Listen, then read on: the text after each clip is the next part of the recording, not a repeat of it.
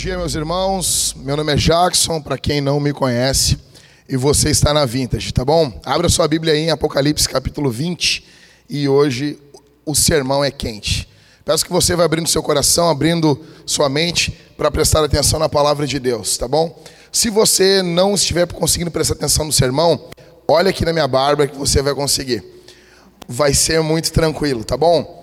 Abre em Apocalipse 20 e antes de entrar eu quero explicar algumas coisas para vocês.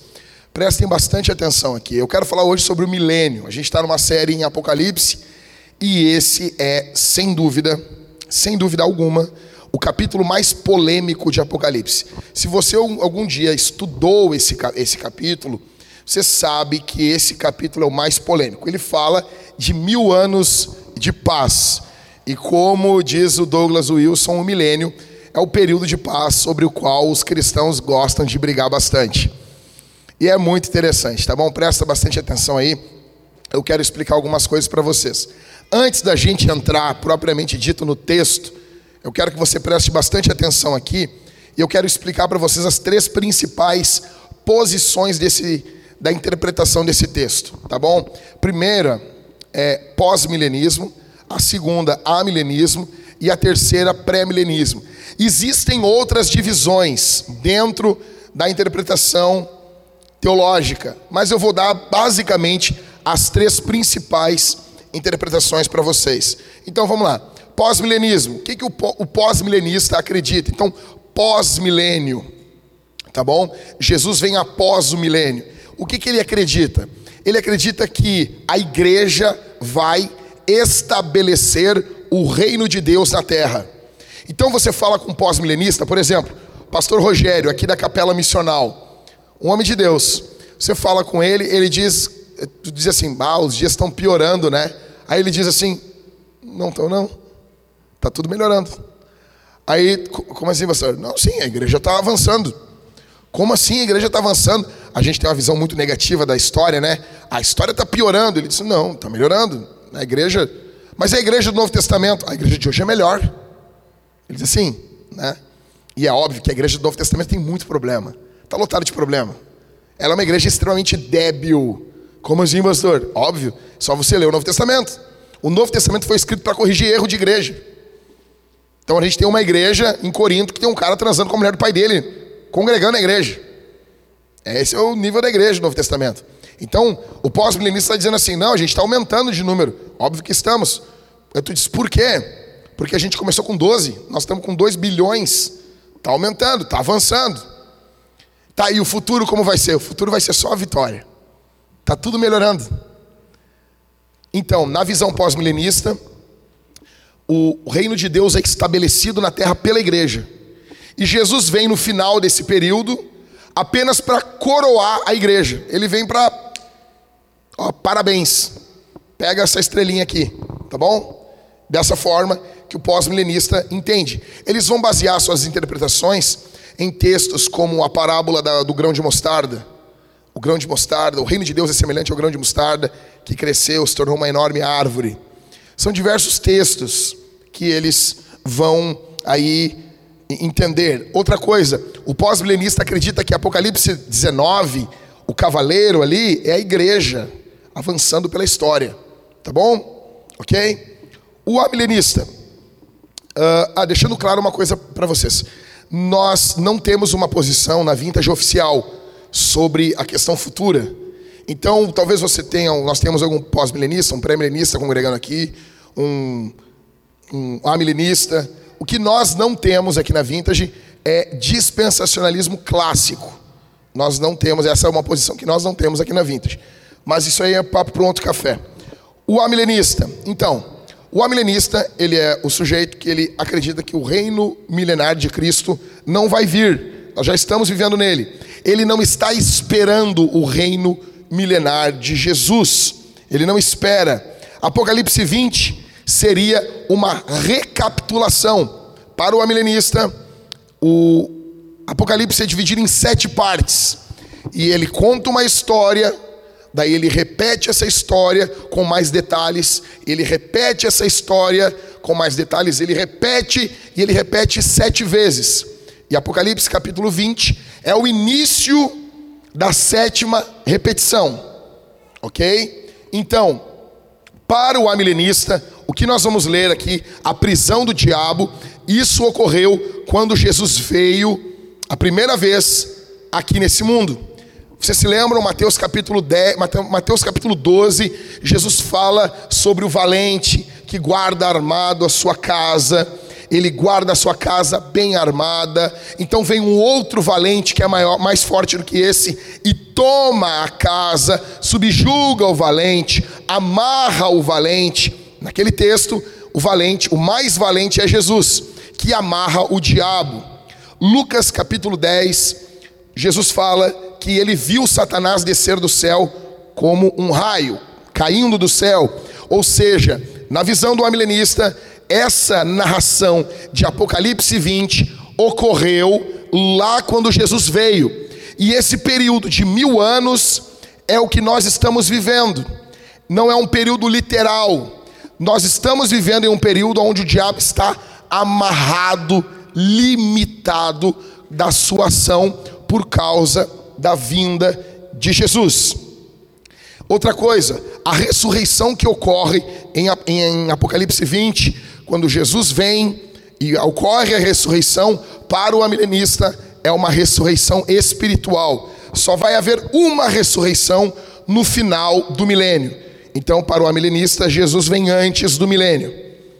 Para o pré-milenista, e eu quero ser honesto com vocês, eu sou pré-milenista histórico. Então eu estou pregando Apocalipse com essa lente, tá bom? Mas depois eu vou explicar para vocês que isso não é o foco principal. Vou dar um exemplo, um exemplo básico nosso aqui. É tão diversa a nossa visão de Apocalipse que o pastor Daniel é amilenista. Ou seja, o pastor Daniel é aquele que ouve né, as piadas. Começou a pandemia, a gente se virou. E aí, Daniel? E esse milênio aí, Daniel? Que milênio, hein, Daniel? Esse é o tempo de paz. Acontece um negócio desgraçado, a gente vira para o Daniel na reunião de, de, de presbítero. E aí, Daniel, isso que o diabo está preso, hein? Imagina se tivesse solto. Né? Então, pastor Daniel, homem de Deus, é amilenista, tá bom? O que, que o pré-milenismo acredita? Então, Apocalipse 20, o pré-milenismo basicamente acredita que pré-milenismo, Jesus vem antes do milênio. Ok? Eu acredito que Jesus vem antes do milênio. Jesus vem, ele prende, ele joga no inferno o anticristo, o falso profeta, e ele amarra, através de um anjo, o dragão, a serpente, e é colocada num abismo.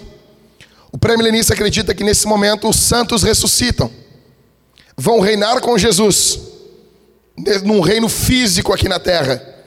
Como assim? Sim. Reino físico, reino político. Jesus vai exercer um reinado político aqui nessa terra durante um período, não precisa ser mil anos, 999 mais um, é um período grande, mas vai haver esse período, o pré-milenista acredita. Depois, no final desse período, a serpente, o diabo, vai se rebelar, vai congregar as nações e vai lutar contra o povo de Deus. Ou seja, o, o pré-milenista é que tem a visão mais literal do texto. Tá bom? Deixa eu explicar uma outra coisa para vocês. A chave da grande diferença entre um amilenista e um pré-milenista está no seguinte: o amilenista acredita que em Apocalipse 20 começa uma nova sessão. Para o pré-milenista, não. O que está ocorrendo há um fluxo narrativo. Apocalipse 18, 19 e 20. Para mim, quando eu leio o Apocalipse, eu leio no 18, a queda da Babilônia. Leio 19, anticristo e falso profeta jogados no lago de fogo. Eu entro no capítulo 20, para mim é uma história só.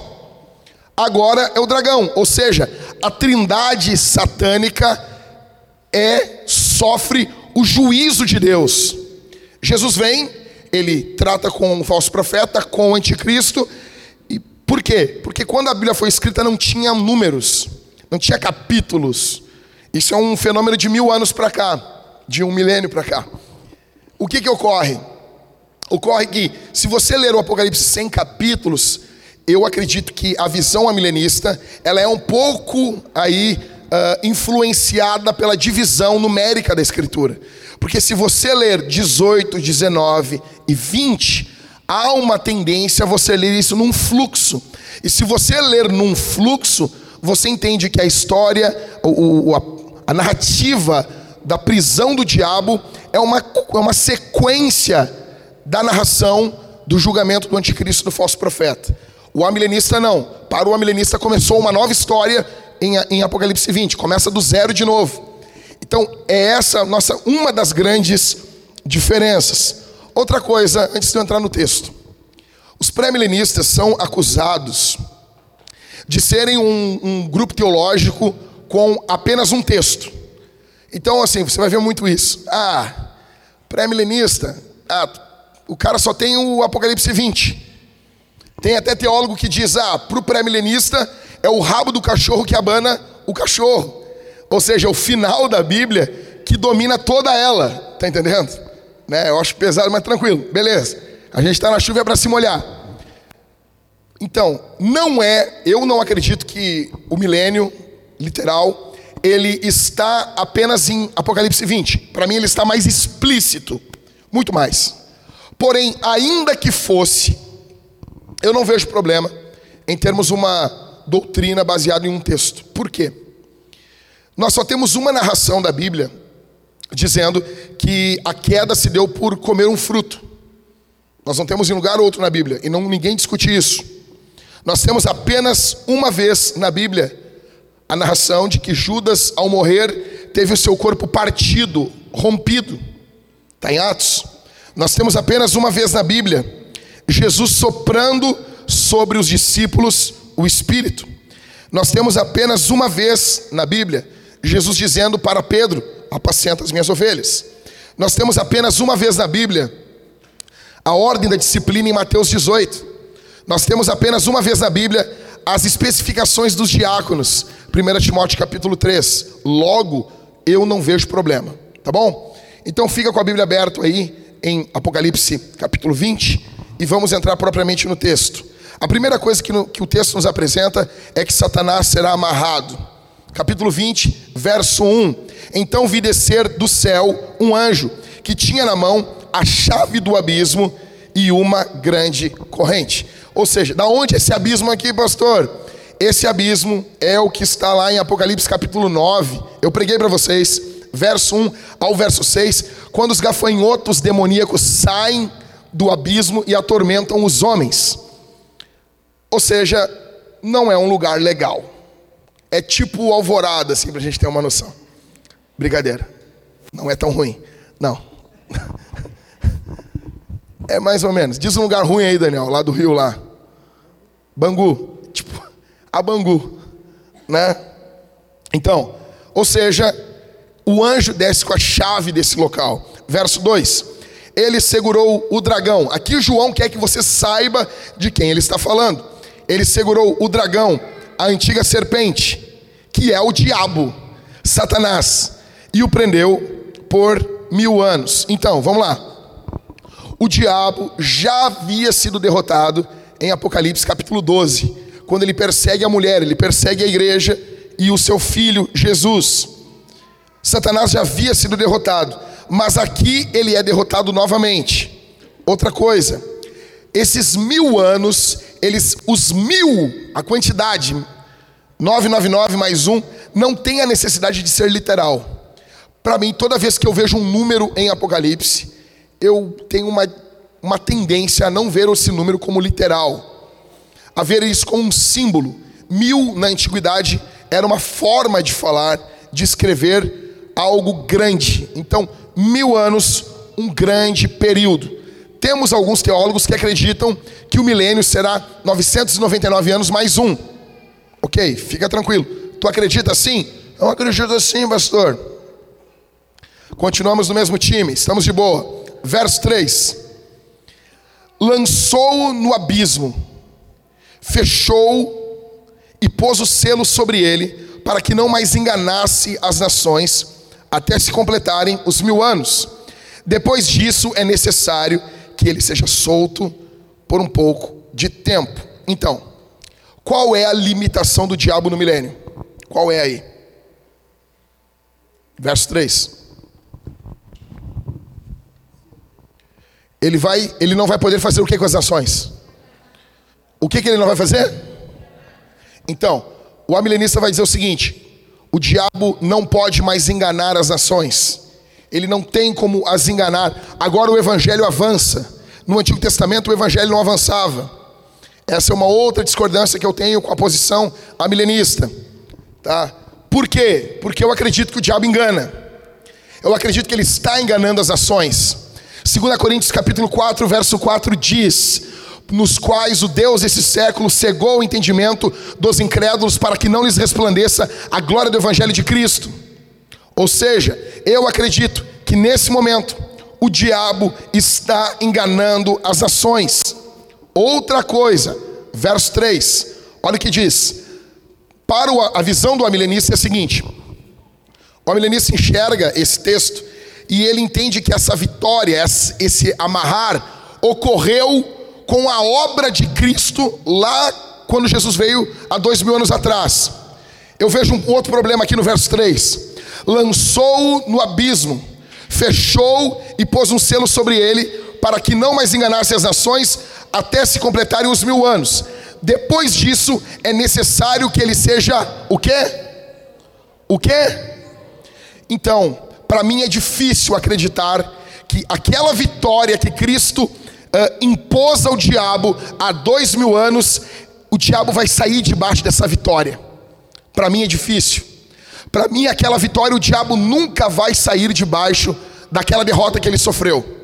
Ok? Segue comigo. Qual é o foco aqui desse texto? Se você olhar esse grande foco aqui, esse texto, qual é o grande foco desse texto? Satanás está amarrado. Ok. Por quem? Leia o texto. O quê? Hã? Quantos anjos? Um anjo. Você imagina isso? Você tem noção disso? Quantos anjos estão louvando em Apocalipse? Milhares de milhares. Milhares de milhares. Louvor é milhares de milhares. Para amarrar o diabo. Você imagina isso? Jesus chega assim. Ô, oh, quem, é, quem é que está no plantão hoje aí? Aí o cara, não, é o anjo ali, o Lalalael. O Lalalael. Ô, Lalalael, vem cá. Pega lá o EPI e chega aqui, faz favor. Aí o anjo pega, pega o EPI, chega ali, né? Te fardou, botou os coturnos aí, pegou a espada. Né? Aqui, pega aqui o teu. Abre o Google Notes aí. Aí o anjo abre ali. Tá, beleza. Uhum. Defendeu o fulano. Ajudar o fulano. 14h30 prendeu o diabo. 14h50. Quer dizer, tá, beleza. Você tem noção disso? Você tem noção disso? Um anjo. Um anjo. Um anjo. Por isso que eu odeio, eu tenho pavor daquela foto de Jesus batendo uma queda de braço com Satanás. Não, como assim? Como assim Jesus batendo queda de braço? Você imagina isso? Jesus fazendo assim com o diabo assim. Pum, e ganhando. Você tem noção disso? É ridículo. Jesus não está batendo queda de braço. Um anjo um. Só aprende lá o Satã lá. O, o, o, o pé redondo. Por que pé redondo? Porque sempre que chega na igreja cai. Prende lá ele. Ou seja, para nós ele é um dragão. A gente não ri na cara dele, ele é um dragão. Você não conta uma piada na cara de um dragão. Mas, gente de Deus, eu vou falar um negócio bem anos 80 aqui, azar. Ele é uma moça. Sabe? Não impõe, não impõe nada. É uma criança. É um bebê. É como tirar doce de criança. Você está tá, tá, tá tendo noção disso?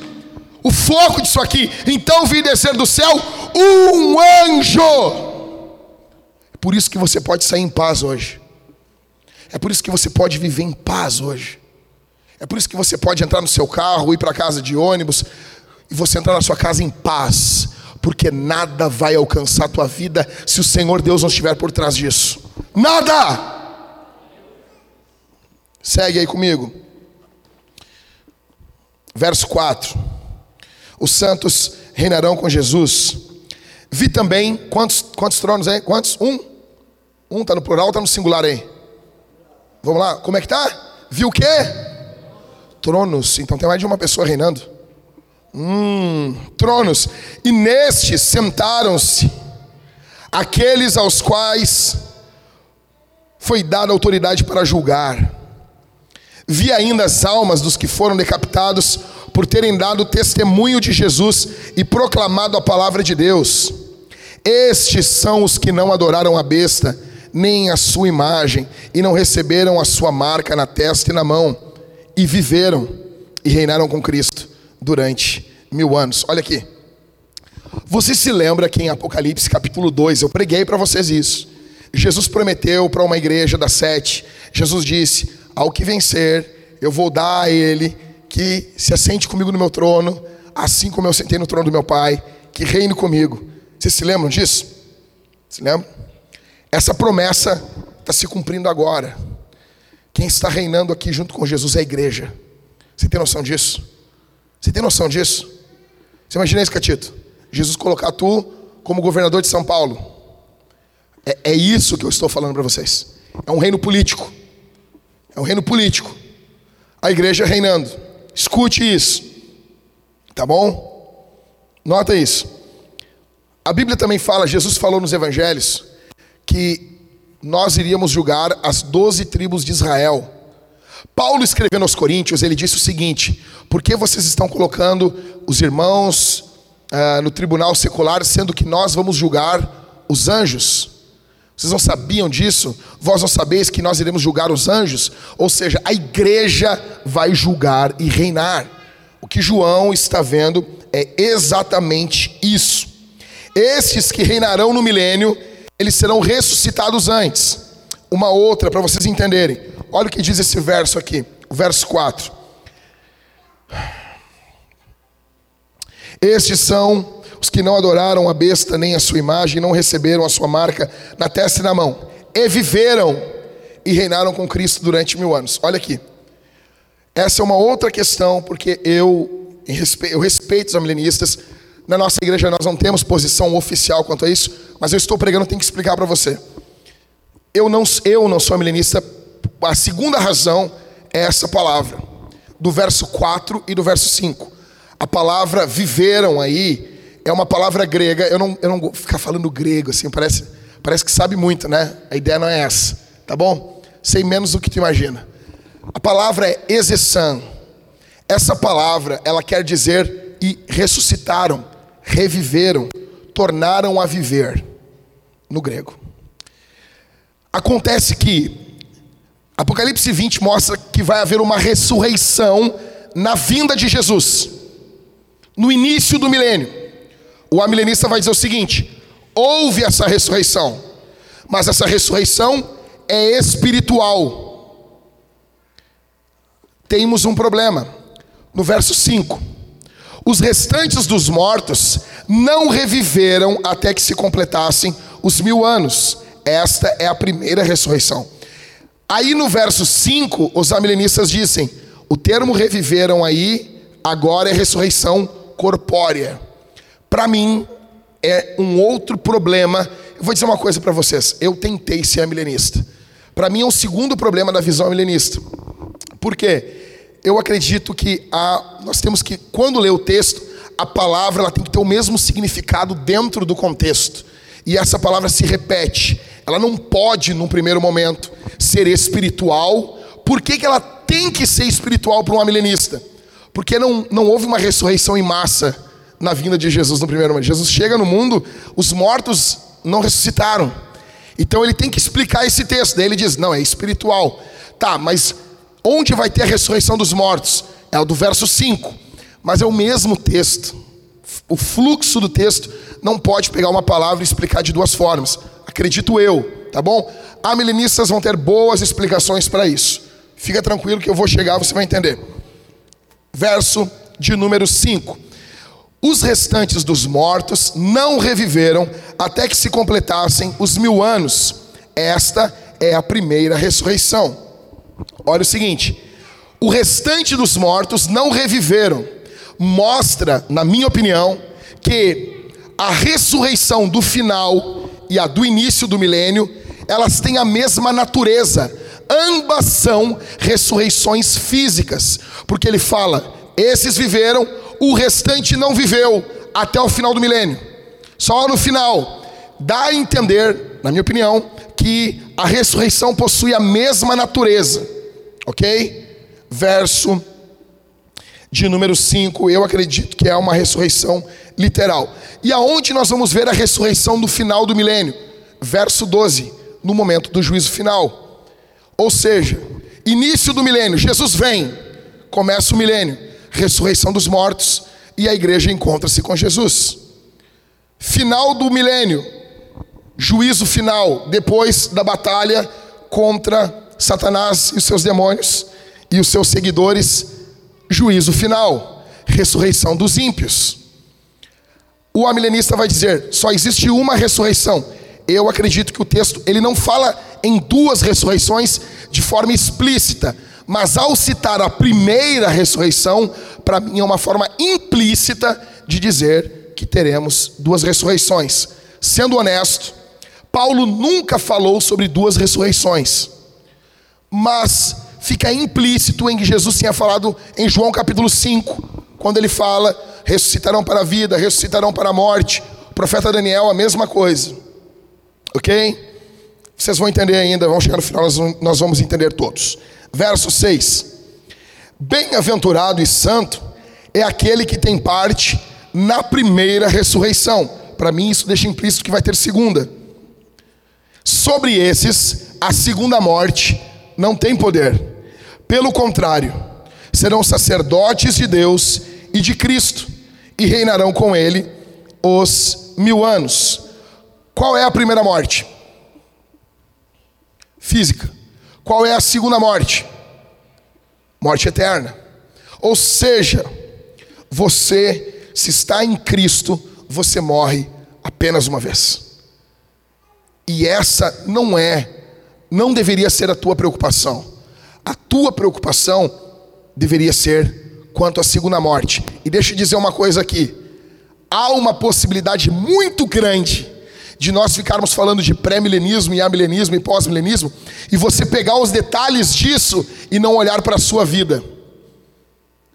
No fringir dos ovos, você pode me ouvir e dizer assim: seguirei a milenista, seguirei pós-milenista. Ok, esse aqui não é o meu ponto. O meu ponto é: você vai morrer quantas vezes? Uma ou duas. Esse é o ponto. Porque eu estou te explicando a visão teológica, porque eu não quero que você se perca nela. Como assim, pastor? Você está falando numa coisa e está dizendo que ela não é o centro. Tudo que eu estou te falando sobre a questão teológica é boa, mas não é o centro. Não é o centro quando? Quando isso se torna questões de debate e você não analisa a sua vida. A pergunta que fica aqui é: quantas vezes você vai morrer? Uma ou duas? Você vai morrer na morte física, a segunda morte vai ter poder sobre você ou não vai ter? Isso é seríssimo. Isso é seríssimo. E se você morrer agora? Se você morrer nesse momento? A Bíblia diz em Hebreus 9:27, aos homens está ordenado morrer uma vez, vindo após isso o juízo. A pergunta que fica é: o que que te garante? Vamos fazer um teste. Imagina, presta bem atenção aqui na minha barba aqui.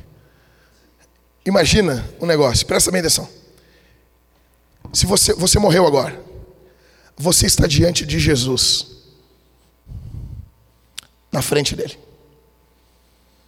Ele vai olhar para você e vai dizer: Por que que você tem que entrar no céu? O que que você responderia para ele? Eu fui crente. Eu estava numa igreja. Eu dava o dízimo. Eu nunca traí minha mulher. Eu era uma pessoa boa. Você apoia a sua confiança no que você fazia no que você faz, ou você vai olhar no rosto dele e dizer: Eu tenho que entrar no céu por causa do teu sacrifício, por causa do teu sangue, por causa do que tu fez na cruz. O mérito é teu, não meu.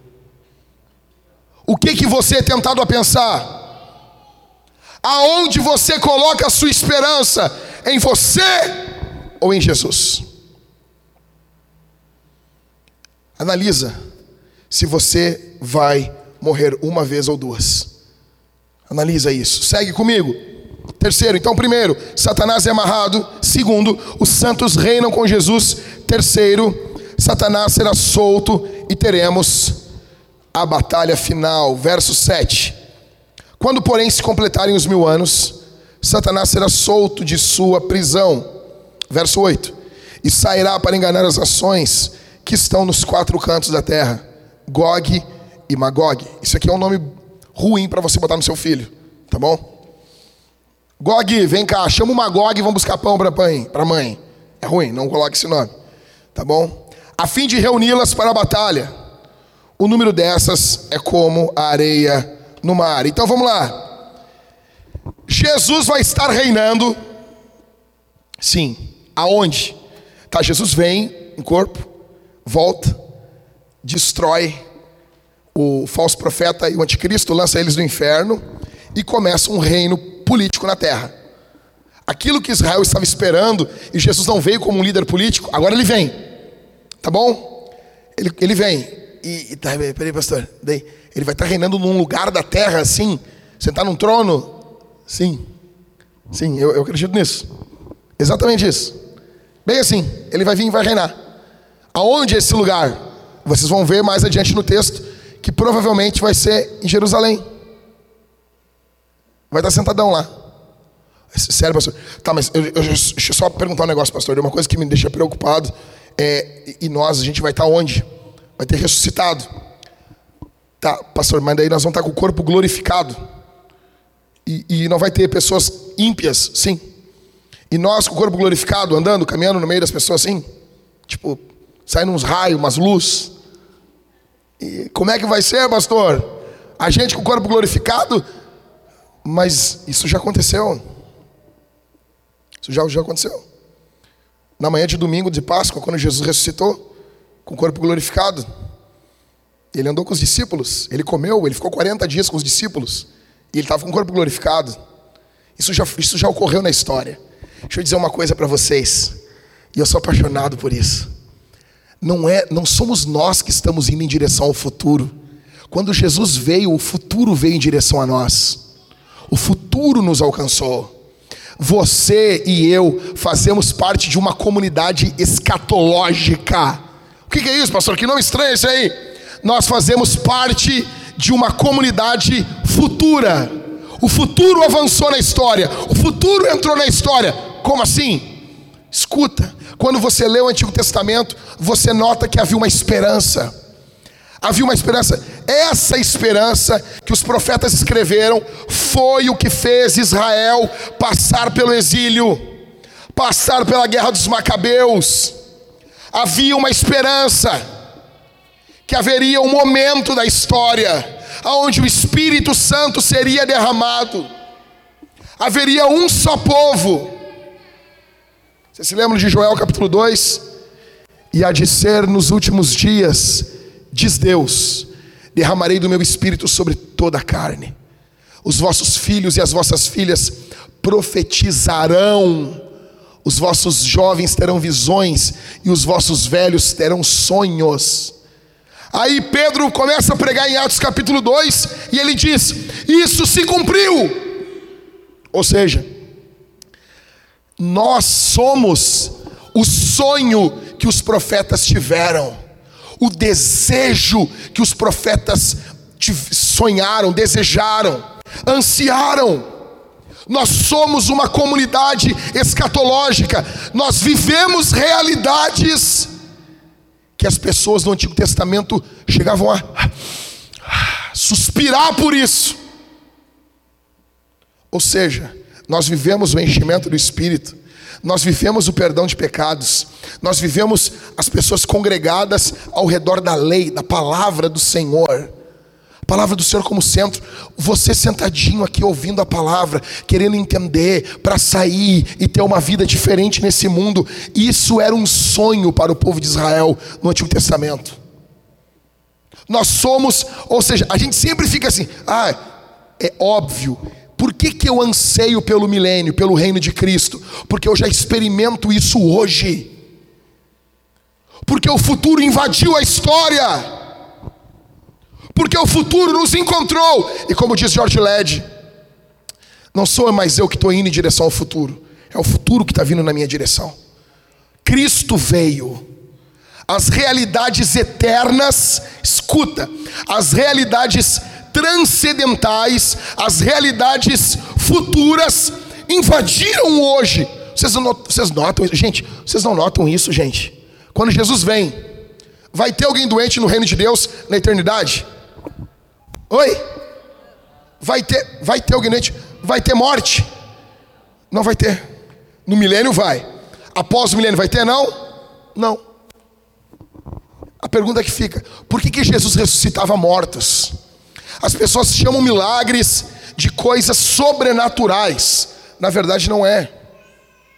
Os milagres que Jesus operava, Jesus estava mostrando como que é o reino dele. Ele estava dando uma amostra, ou seja, a vinda de Jesus era o reino de Deus invadindo a história.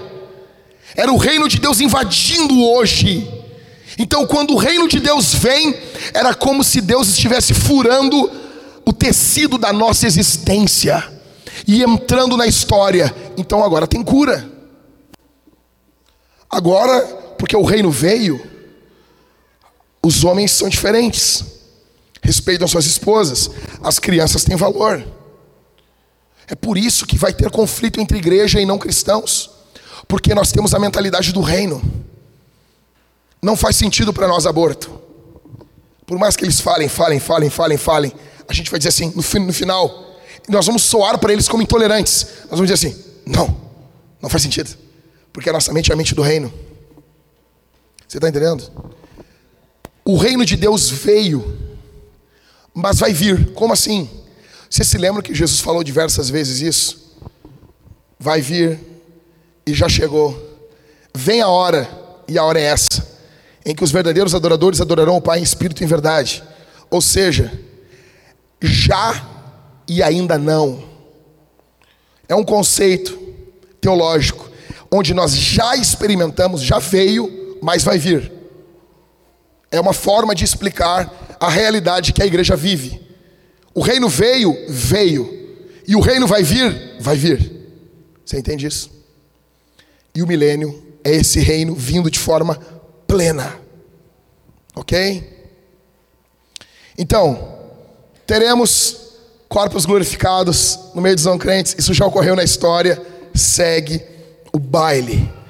Uma coisa que fica clara aqui no verso 7 e no verso 8: O diabo é solto, as pessoas vão estar no reino de Jesus. Deixa eu dizer um negócio para vocês. Todos vocês aqui, nós, hoje, nos dias de hoje, está todo mundo falando de política. Todo mundo. E nós temos anseios políticos. Os caras assumem o púlpito e diz: se o fulano ganhar, acabou. Acabou. Isso mostra que há uma esperança em um político, em um partido de redenção. Escuta o que eu vou dizer. Quem vai estar reinando no milênio? Quem? Quem, gente? Vamos lá. Jesus. E tu nota no verso 7 e no verso 8 que as pessoas não estarão contentes. O problema não é o Bolsonaro. O problema é tu. O problema não é o governador problema é tu. O problema não é o prefeito, o problema somos nós. O problema não é Brasília. É um problema, mas não o problema. Brasília é um problema, não o problema. O problema nosso é o nosso coração. Está claro aqui. Quando, porém, se completarem os mil anos, Satanás será solto da sua prisão ele sairá para enganar as nações que estão nos quatro cantos da terra, Gog e Magog, a fim de reuni-las para a batalha. O número dessas é como areia do mar. O problema, em última instância, não é a tua condição social. Aí o fulaninho, ele não teve oportunidade. Isso não é bom, isso é ruim não ter oportunidade. É, é ruim. Nós não chamamos na igreja algo ruim de bom. É ruim, mas não é fator determinante. Não ter oportunidades sociais é um fator ruim, mas não é um fator determinante. Ou seja, fica claro aqui: Jesus está reinando. Fome, zero. Trabalho, todos têm oportunidade. Ajuda. Só que continuarão ocorrendo pecados no mundo. Em menor número. Sim. Uma outra coisa que fica claro é que o coração do homem é mau.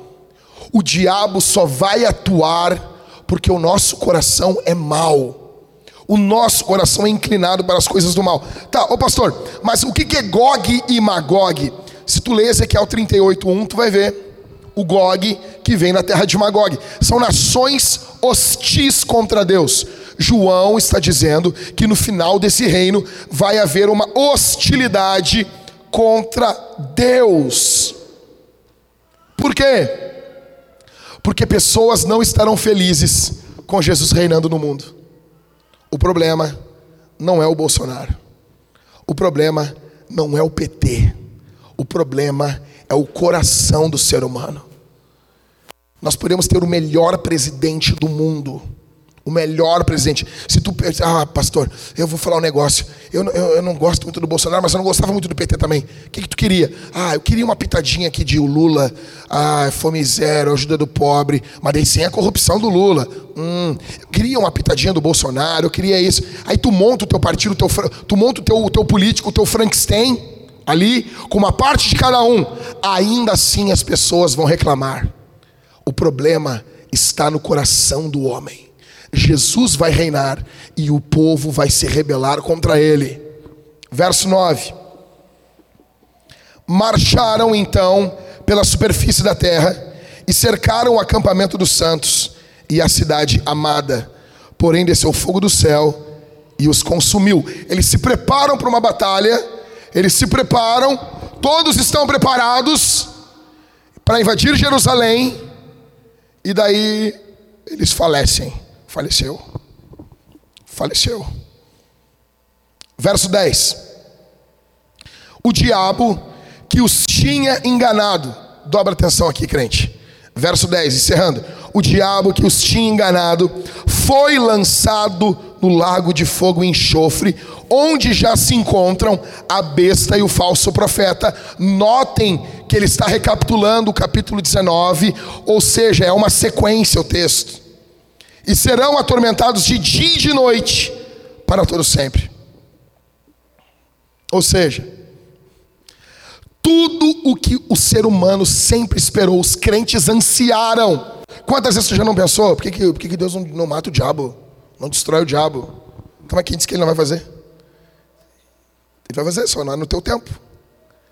Tudo que as pessoas sempre esperaram, o fim do maligno, ocorre no verso 10. O diabo é lançado no lago de fogo e enxofre. O inferno é preparado para quem, pessoal? Diabo e os seus? Por que, que pessoas vão ao inferno? O inferno não foi feito para o ser humano. Mas por que, que as pessoas vão ir ao inferno? Porque elas seguem o diabo. E é correto que sigam até o fim. Aqueles que seguiram o diabo em vida seguirão por toda a eternidade. E o inferno não é um lugar onde o diabo atormenta. O inferno é um lugar onde ele é atormentado. Dobra tua atenção e presta atenção nisso. O que vemos aqui é a serpente de Gênesis 3 recebendo plena, plenamente o seu juízo. Todos aguardávamos isso. Todos ansiávamos por isso. Ele enganou Eva, ele enganou as nações, ele engana nos dias de hoje. A pergunta é: como que essas nações vão ser enganadas de, pelo diabo? Não, não é essa a pergunta. A pergunta é: como que você e eu somos enganados pelo diabo? Como ser enganado pelo diabo? Eu já falei para vocês que Apocalipse mostra uma visão futura, mas de algo que já ocorre hoje em número reduzido. Como saber se você vai ser enganado? Como que você sabe isso? Primeiro, primeira forma, tendo prazer na mentira. Escute isso aqui, cara. Existem pessoas que têm prazer na mentira, prazer em inventar, prazer em, em manipular os fatos. Existem pessoas aqui, escuta o que eu estou falando. Você tem prazer em ler horóscopo. Você tem um prazer. Você sabe teologicamente que horóscopo é uma mentira. Você sabe cientificamente que horóscopo é uma mentira, mas você tem prazer nisso. E eu sei que tem muitas pessoas aqui assim. Muitas pessoas. Você ama histórias de manipulação. Você ama, ama histórias de conspiração. Passou 11 de setembro agora. Você chega e diz assim: Eu sei quem derrubou as torres gêmeas. Daí tu olha pro cara, o cara mora de aluguel, paga 400 pila no aluguel ali, os tênis tudo embarrado, mas ele sabe quem derrubou as torres gêmeas. Daí eu pergunto assim, como é que tu sabe, cara? Ele pega um DVD do Camelô. Aqui. Eu sei o segredo da CIA. Eu sei o segredo do FBI. Eu não estou falando que não existam conspirações, a Bíblia fala em conspiração. Mas se você é viciado nisso, deixa eu dizer uma coisa: você tem um coração pendente para mentira. Quanto mais fantasiosa é a história, mais o seu coração se inclina. Sabe? As coisas nunca são como são. Você ama estudar uh, organizações secretas. Aí você fala sobre a maçonaria. A maçonaria é uma organização secreta. É a mais secreta do mundo que todo mundo sabe. Você gosta de falar sobre os Illuminati. Você é viciado em Illuminati. Primeiro que Illuminati não pode, não pode. Se fosse ter uma, uma organização secreta, teria que ser esconditate, escuritate. Illuminati é muito Illuminati para organização secreta, Illuminati, todo mundo sabe. Aí o cara chegou para mim e disse assim: Tu conhece o Papa Negro? Sério, o cara teve na minha cara e disse: O Papa Negro é perigoso. Eu disse: Cara, isso é racismo, cara. Por que, que o negro é, é ruim, cara? Que nem o cara, né? Disse, ah, eu vi um monte de demônio, assim, um monte de pretinho correndo na igreja. Disse, que isso, cara? Quando é anjo, é loirinho, cara. Deixa de ser racista, seu seu, seu chupeta de baleia, não pode falar isso. Isso é ofensa aos gordos. Mas eu estou no meu lugar de fala. Então, se você é viciado nessas coisas, o seu coração está propenso à mentira, você é uma presa fácil para o diabo. Por quê? A gente fala uma coisa aqui na igreja, é assim, não é. Mas daí tu vai ouvir a história do João Bidu. Não faz sentido. Você é contra o que Deus diz, mas você para para ouvir o que diz o João Bidu. Você para para ler, é sério. Como que tu acha? Não, sério, olha aqui para mim. Como que tu acha que é escrito o horóscopo no jornal? Vou imaginar aqui, diz o jornal aí. Zero hora, Correio do Povo. Vocês acham que tem um local ali, tem alguém, tem alguém na redação estudando esse negócio aí? Tem isso? Tá o Love de Carvalho lá, tô brincando. tá os car... Vocês acham que os caras estão estudando isso aí lá? Os astros e tal, e estão estudando? Vocês acham isso? Que tem alguém estudando? Hoje em dia tem aplicativo de búzios. Você acredita nisso? Tu clica ali e o robozinho joga ali os bagulho ali e diz: vai acontecer tal coisa. Tem aplicativo hoje em dia de carta de cigano. Você imagina? É por isso que elas estão na rua pedindo dinheiro. Entendeu? Tu escaneia a mão e o bagulho lê para ti ali. Tem algum cigano ganhando dinheiro com isso. Por que, que nós amamos isso? Porque nós amamos saber do futuro. Saber o, saber o futuro. A gente quer saber o que vai acontecer. Você imagina isso? Cara, eu quero um dia me, me vestir de cigano, cara. Eu vou ler a mão das pessoas. Eu vou dizer, tu vai morrer daqui a 15 minutos. Tu está com AIDS. Tua mulher te traiu. Com teu melhor amigo. Imagina isso? Por quê? Nós amamos isso. Se você é esse tipo de pessoa, você você corre perigo. Segundo, tendo um senso interno de guerra contra Deus. Como ser enganado pelo diabo? Se você tem um senso interno, se você está sempre guerreando contra Deus, é pregado a palavra? Não é bem assim. Um aconselhamento? Não é desse jeito. O tempo todo você batalha contra o Criador. E a tua batalha é aqui dentro. A tua batalha é aqui. É dentro de você. Isso é sério. Isso é sério. Na verdade, essas nações que vão se congregar na luta contra o povo de Deus, elas só vão fazer isso porque já lutavam contra o Senhor dentro do coração. Hoje, que dia é? 20 de setembro. Eu amo esse dia, eu amo esse dia. Vou sair daqui, vou tomar um chimarrão, vou cantar o hino Rio Grandense, vou levantar a bandeira na minha casa, enfim, vai ser demais. Só tem uma coisa, só tem uma, uma coisa. É dia 20 de setembro e faltam basicamente três meses para acabar o ano. E nós temos gente aqui na igreja que não vão terminar sua leitura bíblica. Por quê? Porque no fundo, no fundo, estão em guerra contra o Criador. No fundo, no fundo, estão guerreando contra Deus. Você imagina no final do ano? Quantas horas você usou seu celular? Tantas horas. Quantas horas tu tem de filme? Tantas horas.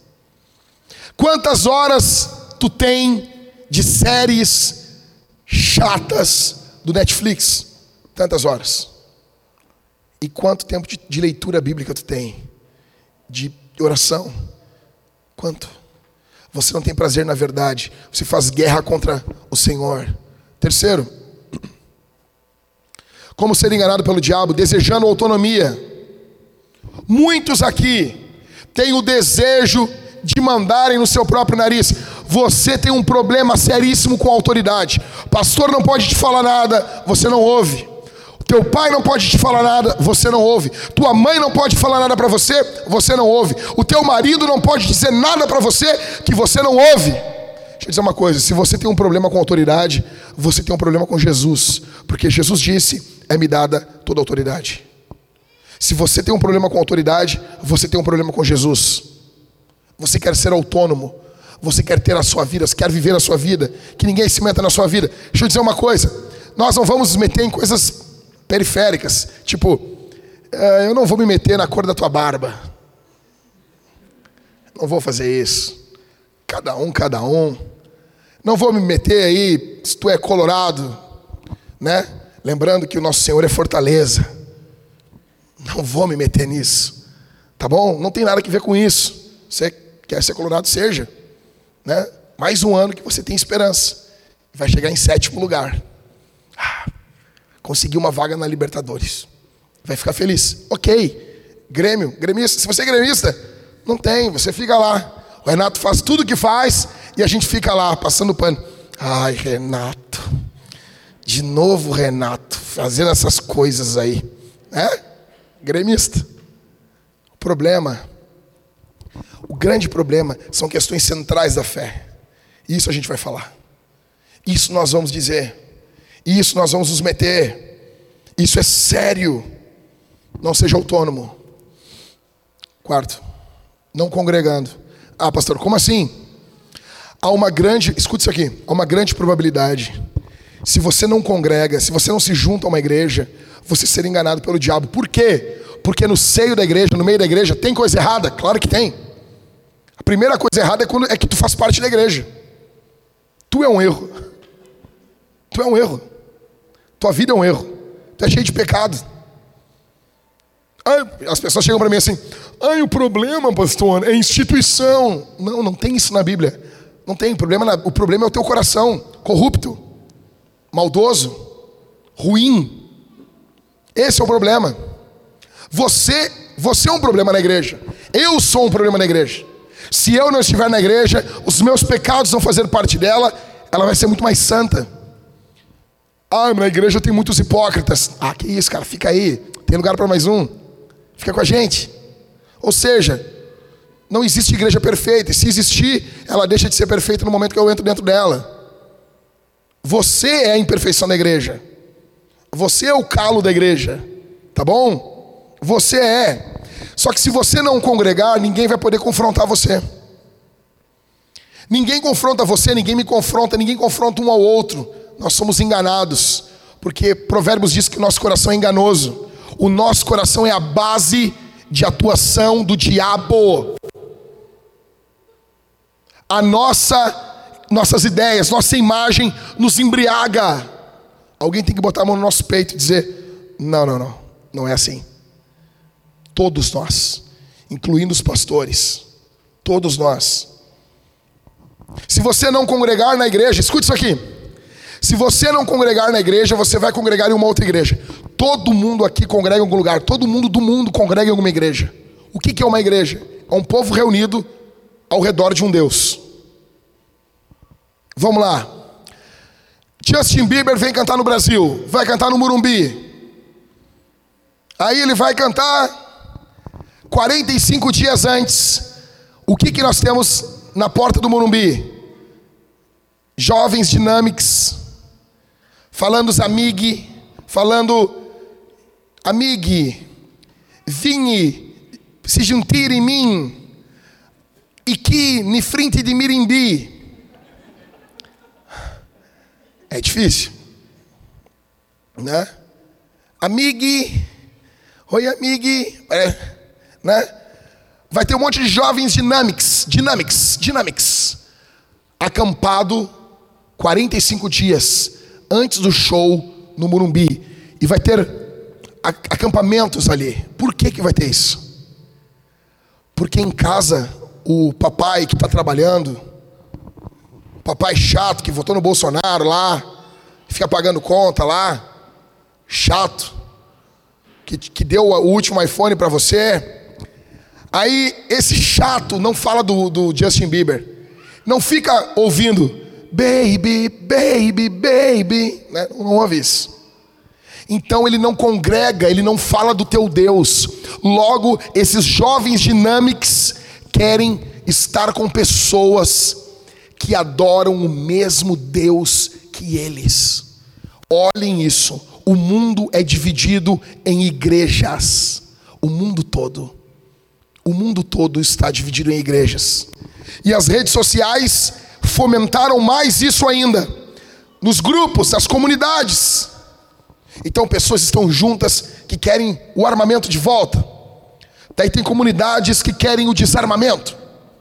Tem gente que ama o Bolsonaro, gente que ama o Ciro Gomes, Cirão da Massa, Bolsomito, Lula Herói. Igrejas, igrejas, igrejas igrejas. Estão todos congregados, todos juntos. Aí você não. Aí tem a igreja dos fitness. Eles congregam em um local, uma igreja chamada academia. São amigos, fazem programas, se encontram, compartilham as mesmas histórias, têm um bem em comum. O que, que nós estamos vendo em Apocalipse 20? Nós estamos vendo a igreja do diabo. Olha o que diz o verso 8. E sairá para enganar as nações que estão nos quatro cantos da terra, Gog e Magog, a fim de reuni-las, congregá-las para a batalha. O número dessas é como a areia do mar, elas marcham, estão juntas, estão unidas, estão congregadas, são uma igreja, mas não é a igreja de Jesus. Você vai congregar em um lugar. Você vai, até os ateus congregam em, em um lugar. Todos congregam. Todos estão unidos. Todos fazemos parte de uma igreja. Só que a questão é: essa igreja é a de Jesus? Se você não congregar, você vai estar sendo uma isca para o diabo, sendo uma isca. Diabo esse que é limitado. Estou encerrando. Diabo esse que é limitado. Apocalipse 20 nos mostra a limitação do diabo. Rápido aqui. Sete limitações do diabo. Primeira. Primeira. Ele não pode tocar em você sem a permissão de Deus. Você se lembra de Jó? Você se lembra de Jó? Se lembra, né? Se você não lembra, você pode chegar em casa e ler ou botar a música da Rose Nascimento. Chega em casa, abre o YouTube, eu quero ouvir sobre Jó. Bota Rose Nascimento Jó. Tá bom? Ou como diz o pregando a briba, Xó. Xó. Ele não pode tocar em você, ele tem que pedir permissão para Deus. Ele não conseguia tocar em Jó. Segundo, ele não pode fazer com que você se volte contra Deus. Ele podia, depois da permissão de Deus, tocar na vida de Jó, mas ele não podia forçar Jó. Ele não podia mexer no coração de Jó para que Jó se levantasse contra Deus. Terceiro, nenhum dos seus planos podem derrubar vocês. Olha o que diz Efésios 6:11. Havendo feito tudo, fiquem firmes por que, que você pode ficar firme? Por que, que você vai estar? Por que, que você está firme aqui hoje? Por que, que você vai estar firme segunda-feira, terça, quarta? Por que, que amanhã você vai acordar crente? Porque o diabo não pode mudar o teu coração. Só o Senhor pode. O diabo não pode pegar o teu coração e mudar o teu coração. O diabo não tem esse poder. Não tem. Quarto, ele não pode fazer com que as suas acusações sejam válidas contra você.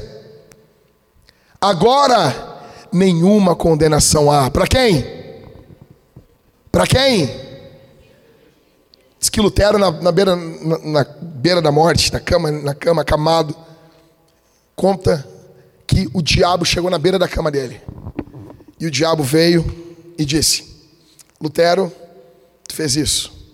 Sim. Lutero, Tu fez isso aqui também? Sim.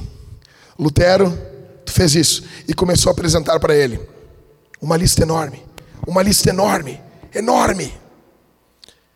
E disse: E agora, Lutero? Lutero disse: Escreve no final aí. O sangue de Jesus me purifica de todo pecado. O sangue de Jesus me purifica de todo, todo, todo, todo, todo, todo, todo pecado. Todo pecado, todo, todo pecado, todo pecado. Há poder no sangue de Jesus. Há poder no sangue de Jesus. Há poder no sangue de Jesus. Certo pastor que eu admiro muito, muito, muito, muito. E eu acredito nisso. Se você não acredita, tranquilo, fica de boa. Convivemos de boa, tá bom?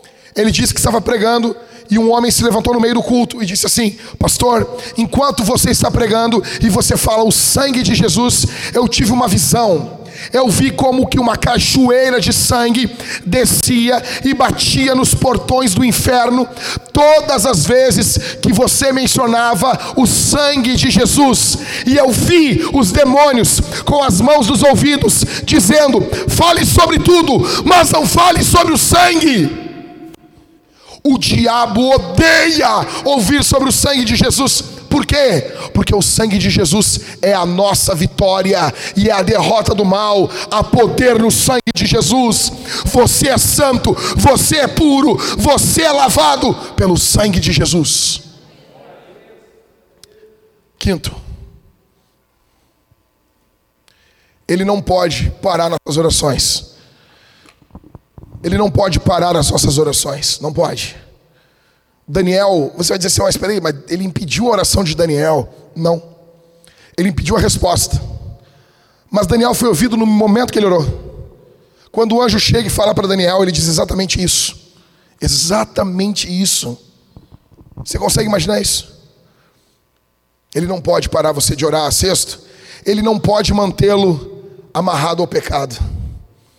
Se hoje você se render a Jesus, se você se arrepender do seu pecado, ah, meu irmão, se você se rendesse aqui hoje, Se você não ficasse lutando, eu estou pregando aqui, já estou encerrando, mas o Espírito Santo fica colocando no teu coração: ei, isso que o pastor está falando é para você, isso que o pastor está pregando é para você. Sabe o teu pecado? Te rende, te rende, te rende, abre, abre, abre, abre. Senhor, eu me rendo. O diabo não pode prender você. O diabo não tem poder para prender você e manter você amarrado ao pecado. Sétimo, o diabo não pode suportar a sua resistência. O que, que diz Tiago? Resistir, resistir, e o que? E ele fugirá de vós. Temos como resistir? Mas o que, que diz antes desse texto? Sujeitou. Ah, não é só resistir então não é só resistir. O que que diz? Sujeitai-vos, pois a Deus. Resistir ao diabo, e ele fugirá de vós. Somente os que se sujeitam a Deus são aqueles que resistem ao diabo. Para você resistir ao diabo, você precisa se sujeitar a Deus. Bendito seja o seu nome. Encerrando. Primeiro, que fica claro do milênio para nós aqui: um anjo é mais poderoso do que o diabo. Ei, vai embora hoje depois do culto em paz. Por quê? Maior é o que está conosco do que o que está no mundo. Maior é o que está do nosso lado. Maior é o que está com a gente do que o que está no mundo. Maior é o que está ao nosso lado. Vocês se lembram quando quando o, o moço chega e diz assim: Ei, os, estamos cercados. Aí o profeta diz assim: Senhor, abre os olhos do moço para que ele veja. E ele abre e ele olha os campos lotados de carros e cavaleiros do lado do povo de Deus. Ele estava sendo protegido por anjos. Você tem noção disso? Você tem noção disso? Você está caminhando, você chega, Aí, pum, morreu, né? Aí chegou na eternidade, aí Deus. Vai ter muita. Eu acho eu tenho certeza disso, Tiago. Que tem muita gente que morre e nem, nem notou que morreu. Sabe, tá caminhando assim. Aí quando vê, mudou o chão. Mudou, mudou tudo. Aí Jesus rindo. Oi. Não é que tu foi atropelado. Tu estava no celular. Sério mesmo. Foi. Tá caminhando, mudou tudo assim. Entendeu? Eu pergunto para você um negócio assim, gente. Vocês acham vocês acham que nós seremos desamparados na morte? Vocês acham isso? Se nós passando as tribulações de hoje, de hoje, o Senhor está conosco, o Senhor está nos guardando, nos amando, nos protegendo, o Senhor está do teu lado. Você acha que quando você morrer, você vai ser desprezado por Deus? O que, que a Bíblia nos mostra? Que Lázaro, quando morreu, não o Lázaro que foi ressuscitado, o Lázaro daquele texto do rico e do Lázaro.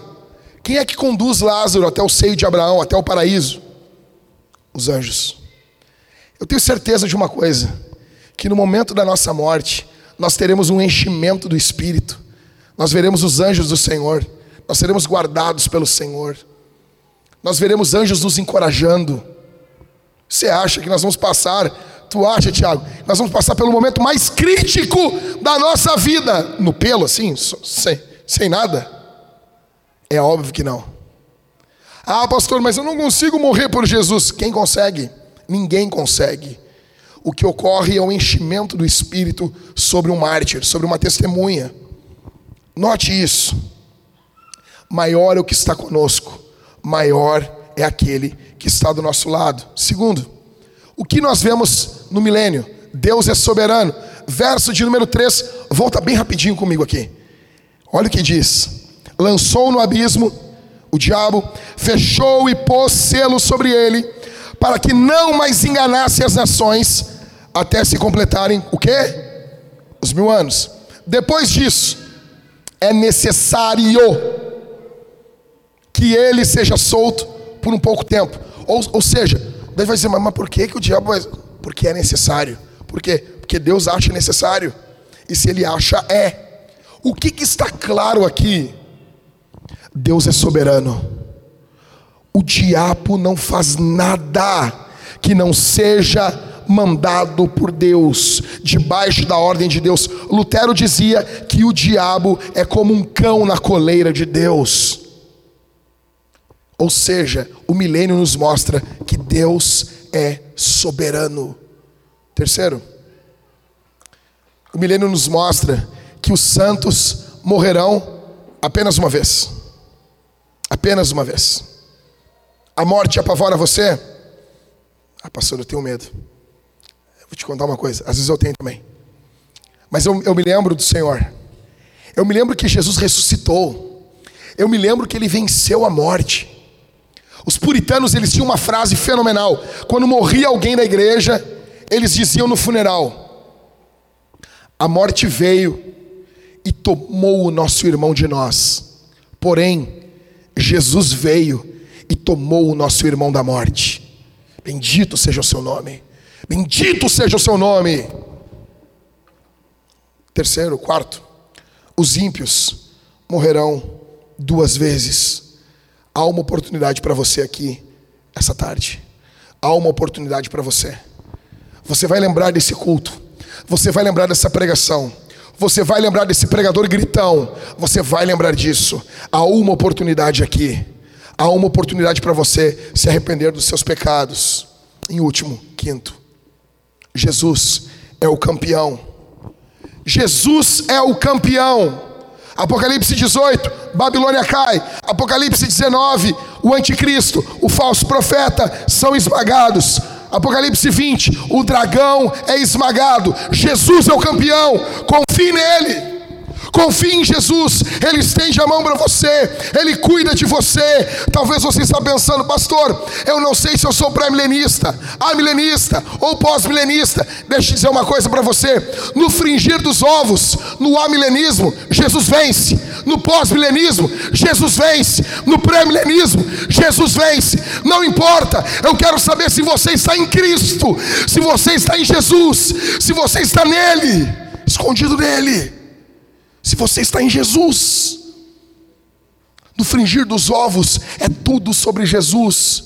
Pastor, é, vou dizer uma coisa. Eu fico até com vergonha, eu não entendi muito bem o que o senhor falou. Se tu entender isso aqui, tu entendeu tudo. Jesus vence. Jesus vence. O diabo perde, a igreja ganha, a igreja triunfa, pessoas serão salvas, pessoas serão curadas, pessoas serão transformadas. Nós estamos testemunhando sobre Jesus nesse mundo. Não perca Jesus nesse texto. O foco desse texto, eu falei para vocês de questões teológicas, porque sou teu pastor, teu ensinador, é meu papel fazer isso, mas o foco, fingir de tudo, é Cristo. É Cristo. É Cristo. Graças a Deus que nos dá a vitória por nosso Senhor e Salvador Jesus Cristo. Graças a Deus que nos dá a vitória por nosso Senhor e Salvador Jesus Cristo. Graças a Deus que nos dá a vitória por nosso Senhor e Salvador Jesus Cristo. Graças a Deus que nos dá a vitória por nosso Senhor e Salvador Jesus Cristo. Graças a Deus que nos dá a vitória por nosso Senhor e Salvador Jesus Cristo. Graças a Deus que nos dá a vitória por nosso Senhor e Salvador Jesus Cristo. Bendito seja o seu nome. Ele vence, ele reina. Ele reina, ele esmaga o dragão ele vai com você para sua casa, Ele protege você, Ele guarda você, Ele cuida de você. Talvez você é débil, talvez você é fraco, mas se você estiver quebrantado diante de Deus hoje aqui, e Ele encontrar o teu coração quebrantado, uma grande obra vai ser feita na tua vida. Creia, você não precisa ser grande, forte, você precisa ter um Deus grande, um Deus forte. Ah, pastor, eu tenho medo do diabo, Jesus é maior que o diabo. Ah, pastor, eu tenho medo da morte, Jesus Jesus é maior do que a morte. Jesus. Vai ser lançado um livro em português agora. Eu estou ansioso para ler. Estou muito ansioso. E o nome do livro é Eu Não Tenho Medo do Anticristo. É um livro que foi lançado em inglês, defendendo a doutrina que a igreja passa pela grande tribulação. O nome do livro é Eu Não Tenho Medo do Anticristo. Acho fabuloso isso. Deixa eu dizer uma coisa: em Cristo nós não tememos o Anticristo. Em Cristo nós não tememos a serpente. Em Cristo, esteja em Cristo. Esteja em Cristo. Hoje é tarde de arrependimento. Vamos ficar de pé, igreja. Confiantes em Jesus. Fique de pé comigo. Fique de pé comigo. Nós vamos responder o sermão. Nós vamos responder Jesus. Nós vamos responder o Senhor. Bendito seja o teu nome, Jesus. Bendito seja o teu nome.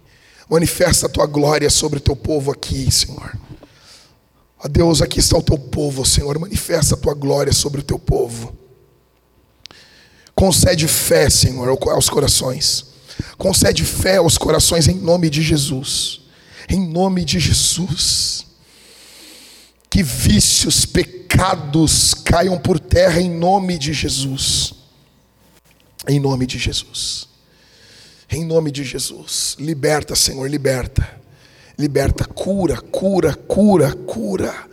Cura, manifesta cura física, física, Senhor, física. Cura em nome de Jesus. Aleluia. Nós vamos responder esse sermão de três formas. Nós vamos cantar ao Senhor. Nós vamos cantar com a banda, nós vamos cantar junto. Você vai cantar, você não veio aqui para assistir, você veio aqui para prestar culto. Você veio cultuar, então Jesus está diante de você. Cultue a Ele, cultue ao Senhor, em primeiro lugar. Segundo, nós vamos participar da ceia, nós vamos participar do pão e do vinho. Jesus disse: bebam dele todos, comam dele todos. É uma ordenança, é um mandamento, é um memorial, é um sacramento. O que nós vamos fazer, gente? Terão aqui quatro irmãos, dois de um lado e dois do outro. Você vai pegar o pão e vai mergulhar no vinho, no cálice bronze, ou no suco, no cálice dourado. Você vai estar comendo e bebendo de Jesus. Você vai estar comendo e bebendo do Senhor. Se você congrega em alguma igreja, junte-se a nós nesse momento. Se você já se arrependeu dos seus pecados, você ama Jesus, você quer seguir Jesus, você quer amar Jesus, participe desse momento. Peça perdão, venha caminhando pelo corredor pedindo perdão pelos seus pecados, pedindo perdão, perdão, reconhecendo os seus pecados. Participe desse momento, confiando em Jesus. Você vai ser cheio do Espírito Santo. Em último, nós vamos doar ao Senhor nossos dízimos e ofertas com alegria. Gente, a Bíblia diz que Deus ama quem dá com alegria. Deixa eu dizer uma coisa para vocês, cara. É uma, é uma droga vivermos um período de hoje no que envolve oferta. Quando falamos de dinheiro, já envolve desconfiança. As pessoas pensam, ah, fez tudo isso para falar de dinheiro. Sim e não. Não porque você está vindo na igreja você está ouvindo a pregação. Eu podia ter escolhido um texto falar de dinheiro aqui. Estou ensinando a Bíblia para vocês. Sim, porque a Bíblia nos exige uma resposta diante da pregação. Por isso que nós devemos cantar, não é opcional. Por isso que nós devemos cear, não é opcional. E por isso que devemos nos juntar financeiramente, não é opcional. Devemos ser generosos nos dízimos e ofertas. Por quê? Escute, porque queremos que a glória de Cristo se espalhe. E a glória de Cristo se espalha por plantação de igrejas. Você se lembra, nós queríamos muito ter plantado a Vintage de Canoas. E tivemos que adiar por causa da pandemia. Nós já estamos voltando a pensar nisso de novo. Isso vai ser uma realidade. Seja generoso, nós precisamos ter o nosso fundo de hoje de 36 mil aqui do prédio, que é o que nós combinamos, é um fundo do seguro para o dono do prédio. Se nunca atrasarmos o aluguel, não é usado, e depois que sairmos desse prédio, o dinheiro é nosso. Mas tem que ter esse fundo. E hoje, no fundo que devia ter 36 mil reais, tem zero reais. Igual o poço do abismo. Nós precisamos ser generosos. Ser generosos. Seja generoso. Seja generoso. Confiante. Ah, pastor, ah, vou dar do que sobra. Não, não, não. Pega para ti. Fica para ti. Se é o que sobra, não dá. Não dá. Guarda, é teu. Leva para ti. Leva para ti. Um rapaz chegou para um pastor, ele chamou o pastor e disse assim: Pastor, eu, eu moro com meu pai, não moro sozinho ainda, sou solteiro, trabalho, mas o meu pai me impediu de dar o dízimo. O que, que eu faço? O que, que eu faço? O que, que tu faz? Obedece a Deus, mas Deus mandou obedecer aos pais.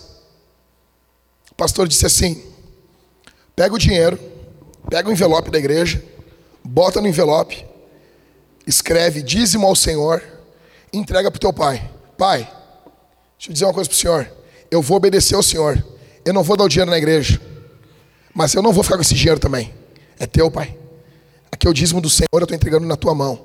Na primeira vez, ele disse: Só que o dinheiro é de Deus. É para o avanço da obra de Deus. E o Senhor está me impedindo que a obra de Deus avance. Na hora que o velho olhou, disse: Não, não, não, não quero esse negócio. Pode entregar na igreja isso aí.